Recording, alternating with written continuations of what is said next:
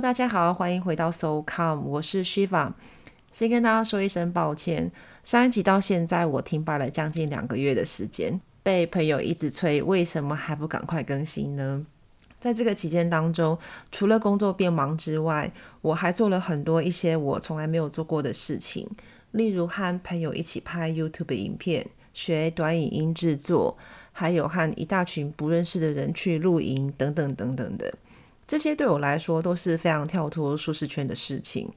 当然，在这个过程当中，我也看到了自己的成长跟进步，意识到没有准备好就去做的事情是让自己成长最快的。我没有想到二零二四年年初就过得这么精彩，所以接下来的二零二四年，我也期待会有更多的故事可以分享给大家。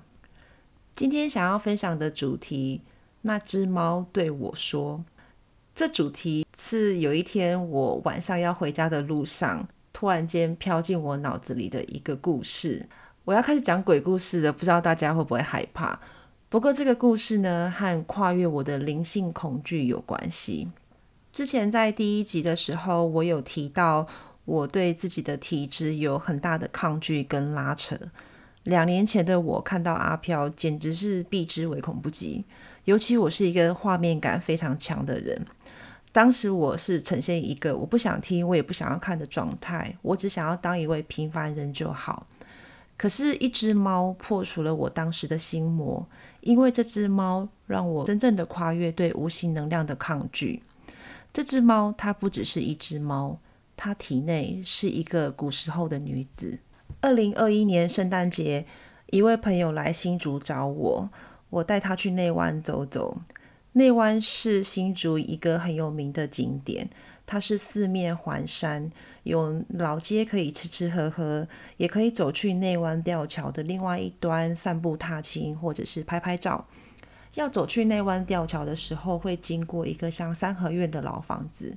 当时有几只猫和狗坐在那个老房子前面，有很多游客在拍它们，包含我朋友。引起我注意的是，有一只白色的猫。当时我觉得它非常的有灵性，觉得那一只猫好漂亮。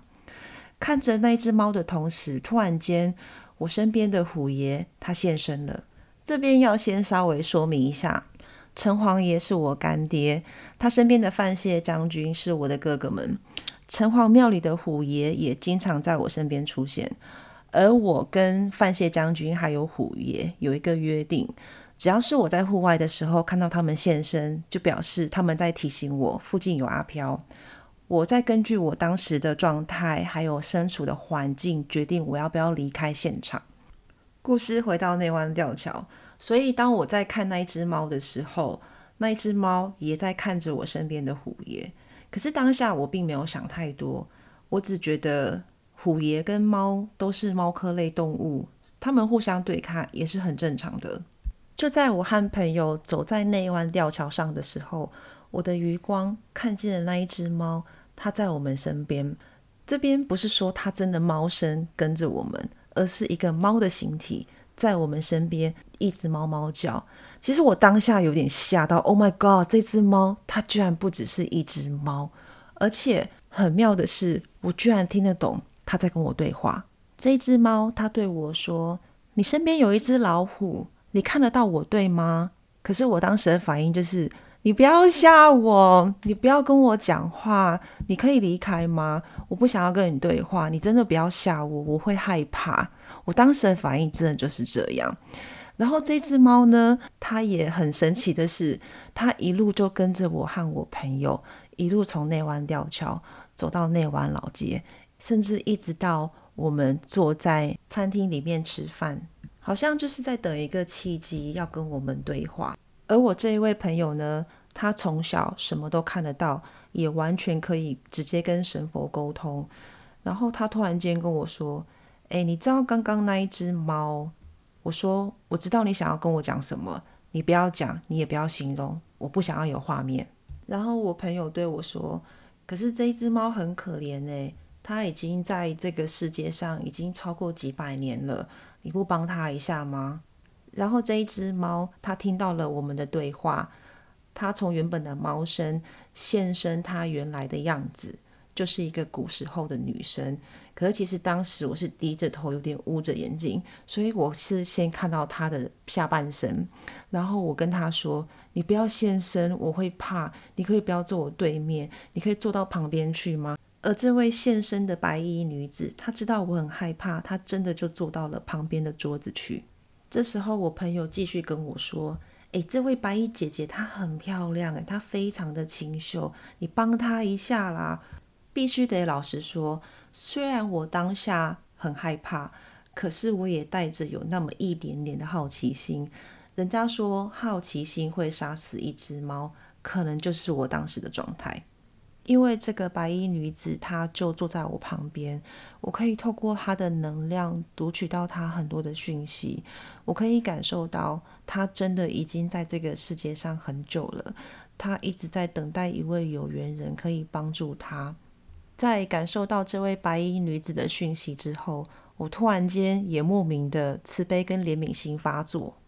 我当时脑子还没有转过来，我就跟我朋友说：“那不然找你干爹来帮忙啊。”我朋友看着我的眼睛，告诉我说：“我干爹是土地公，你干爹是城隍爷，这种事情应该是要找你干爹才对吧？怎么会是找土地公呢？”我瞬间有点哑口无言，因为确实就是这样子，没有错。当下我也没有多想，我只记得我深吸了一口气，然后呼喊着我干爹过来，然后我转头对着这位白衣女子说：“我其实不知道我能帮助你什么，但是我干爹是城隍爷。”如果你有什么想说的话，你可以对他说。我相信我干爹他会帮助你的。在我看得见的世界里，那个画面其实有点可爱，一神一鬼的。我其实不知道他们在沟通什么，但是我可以很明显的感受到，我干爹他是很开心的，有一种女儿终于长大了，愿意跨出自己的恐惧去面对这些事情。我也可以很明显的感受到，这位白衣女子她心中对我们充满了无限的感恩。她让我看到的画面是，透过不停的投注在不同的动物身上，她才能够继续存活在这个世界里。她并没有害人之心，只是为了等待一个有缘人可以协助她。我也不记得他们一神一鬼沟通了多久，只记得他们突然消失在我们的视线里。等这位白衣女子再回到我们身边的时候，已经是我朋友要准备去搭高铁的时候了。这位白衣女子在跟我们做最后的道别，因为她即将要离开这个世界。在离开这个世界之前，她想要给我们一个回报。接着开口问我们说：“我们如果有想要的愿望，都可以跟她说，只要是她能够实现的，她一定会帮我们办到。”那我这位朋友呢？他本身是保险业务员，所以他跟这位白衣女子说，送他业绩就好，送多送少没有关系，让他在过年前有一个好业绩就可以了。我自己本身的话，我一开始是拒绝，因为我并没有什么特别想要的。不过这位白衣女子她非常的坚持要送我东西，所以我就跟她说，那就看你想要送我什么，你自己决定吧。说完之后，她很认真的跟我们鞠躬道谢。接着我就看到一些兵将来带他走，在他要离开前，我干爹突然间问我说：“如果你愿意的话，我想要让你看看这位白衣女子她到底长什么样子。”在此时此刻当下的我，其实已经没有那么抗拒跟害怕了。我说：“好。”接着我的眼前出现了她古时候的样子，真的是一位非常清秀、非常漂亮的一位女士。如果是在我们现在的这个时代里，她就有点像是张钧甯和刘亦菲的综合版，反正绝对是一个大家会称赞的美女。在最后的最后，这位白衣女子她对我说：“今天真的谢谢你，如果不是因为你，我不知道还要在这个世界上困多少个几百年。你应该无法想象这个忙对我的帮助有多大。”接着，她再次跟我鞠躬道谢。说完，他就离开了。在这个事件里，这一只白猫，这位白衣女子带给我的感触很深，因为我从来都没有想过，原来我最害怕的东西能够带给我的感动是无限的。我从来都不知道我自己有这个能力，算是去解救他人吧。顿时间，我有一种豁然开朗的感觉，觉得好像也没有那么可怕啦。觉得用另外一种形式去帮助别人，好像也蛮不错的啦。从那一天之后，我开始用不同的角度去看待冥界的事情。也许在我看得到的世界里，有太多太多的众生需要我这种有灵感体质的人去协助他们。虽然我还是会害怕冥界的事情，但是我很感谢宇宙的安排，我也很感谢神佛们的安排，让我跟这一只白猫相遇。因为这只猫让我了解到，我们一直害怕的阿飘，其实能够带给我们的获得更多。那事隔几个月之后呢？我这位朋友他打电话告诉我说，他的业绩刚好是不多不少台币一百万整。至于这位白衣女子她送我什么礼物呢？就让我卖个关子吧。